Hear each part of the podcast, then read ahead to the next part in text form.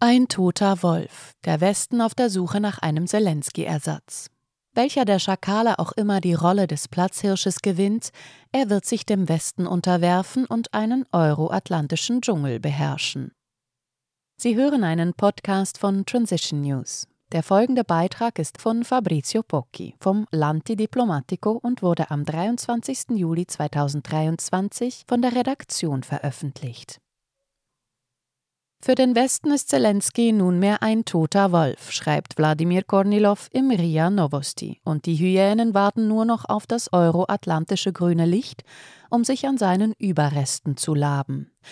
Mit dem Schicksal des Kiplingschen Aufsehers ist gemeint, dass sich die Risse zwischen dem Chef des Putschregimes und den liberalen Demokratien in rasantem Tempo vertiefen. Deshalb tauchten die Anwärter auf die Nachfolge des abgeschriebenen ukrainischen Akela umgehend auf, ohne darauf zu warten, dass sich der NATO-Gipfel in Vilnius abkühlt. Die vom Putschregime am Vorabend des Vilnius-Gipfels ausgegebenen Slogans Der NATO-Gipfel wird das Schicksal der Ukraine und von beiden bestimmen, scheinen Gestalt anzunehmen, allerdings nicht in dem erhofften Sinne. Und das unglückliche Schicksal scheint im Moment eher Volodymyr Zelensky zu treffen. In Kiew hat man begonnen, die Ablehnung des Aktionsplans für die Mitgliedschaft als eine Art Durchbruch darzustellen. Jahrelang haben die Putschisten dem Bündnis die Schuld dafür gegeben, dass sie den Plan abgelehnt haben. Und jetzt verkünden sie den Ukrainern, seht welcher Erfolg, sie haben den Plan abgelehnt. Das kurzfristige Schicksal Kiews war also schon lange vor Vilnius besiegelt was in der litauischen Hauptstadt die vornehme Empörung der westlichen Medien auslöste, waren Zelenskys Scherze und Sarkasmen insbesondere gegenüber dem britischen Kriegsminister Ben Wallace und seinen Äußerungen über NATO Amazon bezüglich Waffenlieferungen an die Junta und die fehlende Dankbarkeit der Putschisten. Es bleibt nicht einmal Zeit zum Verschnaufen, als das Fernsehen seiner Majestät sogleich den wiederentdeckten ehemaligen Putschisten Petro Poroschenko ausstrahlt, welcher der britischen Regierung für die militärische Hilfe zutiefst dankbar ist. Als ob das noch nicht genug wäre, Poroschenko ist immerhin ein ehemaliger, vorerst von der Bildfläche verschwunden, kommt die Aussage des ukrainischen Botschafters in London und ehemaligen Außenministers von Zelensky, Vadim Pristaiko, auf Sky News, der Zelenskys ungesunden Sarkasmus über Wallace offen verurteilte. Blutriechend stürzten sich die Schakale, die bisher auf der Pirsch waren, sofort auf den Rädelsführer. Während Poroschenko mit wütenden Reden über das völlige Versagen der ukrainischen Führung in Vilnius nicht spart, attackiert Julia Timoschenko Zelensky und dessen Team auch für den Versuch, Cannabis zu legalisieren. Nach der Geschwindigkeit zu urteilen, mit der sich die bisher ziemlich stillen Geier bewegen, halten sie Zelensky bereits für einen toten Wolf und warten nur noch auf das Signal der westlichen Schirkan, um sich auf den sterbenden Lieder zu stürzen. In der Zwischenzeit berufen sich eben jene westlichen Schirkan auf den Vorwand der grassierenden Korruption in der demokratischen Ukraine, als ob diese nicht die untrügliche Schwester aller mehr oder weniger liberalen Demokratien wäre, oder das Fehlen solider und robuster demokratischer Institutionen, John Kirby, Sprecher des Weißen Hauses, um sich angesichts der Forderung Kiews durchzuschlagen. Konkret wurde sowohl in Vilnius als auch auf dem fast zeitgleich stattfindenden G7-Gipfel bestätigt, dass Kiew bei der Umstellung seiner Armee auf NATO-Standards unterstützt wird dass russische Guthaben in den G7-Ländern so lange eingefroren bleiben, bis Moskau die Ukraine für den entstandenen Schaden entschädigt und dass dieselben Länder der Ukraine im Falle eines neuen künftigen Konflikts mit Russland dringende militärische Hilfe leisten werden. Punkt.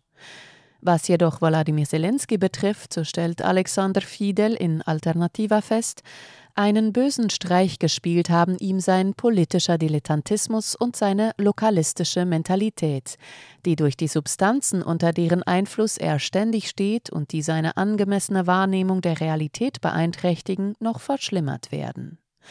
Zelensky ist also ein Gefangener seines eigenen Ukrozentrismus, der Überzeugung, dass die Ukraine, die sich der Verteidigung der westlichen Werte verschrieben hat, für den Westen sehr wichtig ist. Dieser ist seinerseits bereit, die Ukraine im Kampf gegen den russischen Aggressor im Interesse des kollektiven Westens zu unterstützen. Doch in Vilnius wurde der Entertainer auf den Boden der Tatsachen zurückgeholt.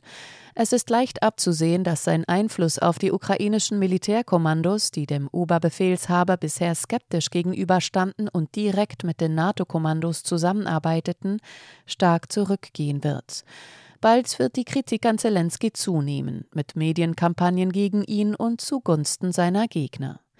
Es gibt eine alte Regel in der Diplomatie, merkt Fidel an. Ein Kurswechsel impliziert einen Wechsel des Steuermanns.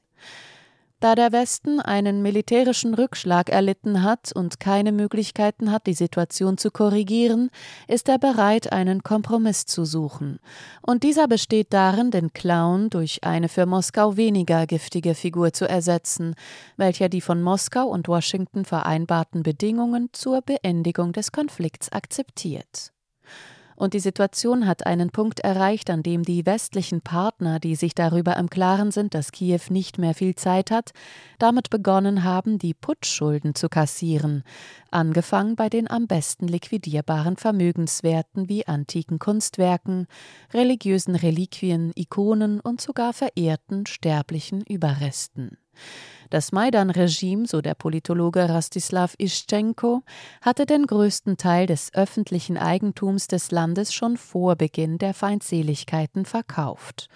Neue Kredite wurden auf Kosten dessen erworben, was von den wertvollen schwarzen Böden und den letzten noch nicht verkauften Industrieunternehmen übrig geblieben war. Mit der geplanten Versteigerung von Energoatom und allen Häfen von Odessa ist die Zeit der Abrechnung gekommen, und die Gläubiger fordern die Begleichung ihrer Schulden. Welcher der Schakale auch immer die Rolle des Platzhirsches gewinnt, die Aussichten für die ukrainischen Massen sind angesichts der gegenwärtigen Situation die eines euroatlantischen Dschungels, der vom diensthabenden Schirkan beherrscht wird, der sich den westlichen Plänen unterwirft. Sie hörten einen Podcast von Transition News. Mein Name ist Isabel Barth, ich wünsche Ihnen einen schönen Tag und ich freue mich aufs nächste Mal. Dieser Podcast konnte nur entstehen, weil zahlreiche Leserinnen und Leser Transition News regelmäßig durch Spenden unterstützen. Wenn auch Sie uns unterstützen wollen, klicken Sie den entsprechenden Button auf unserer Webseite an. Vielen Dank und merci vielmal.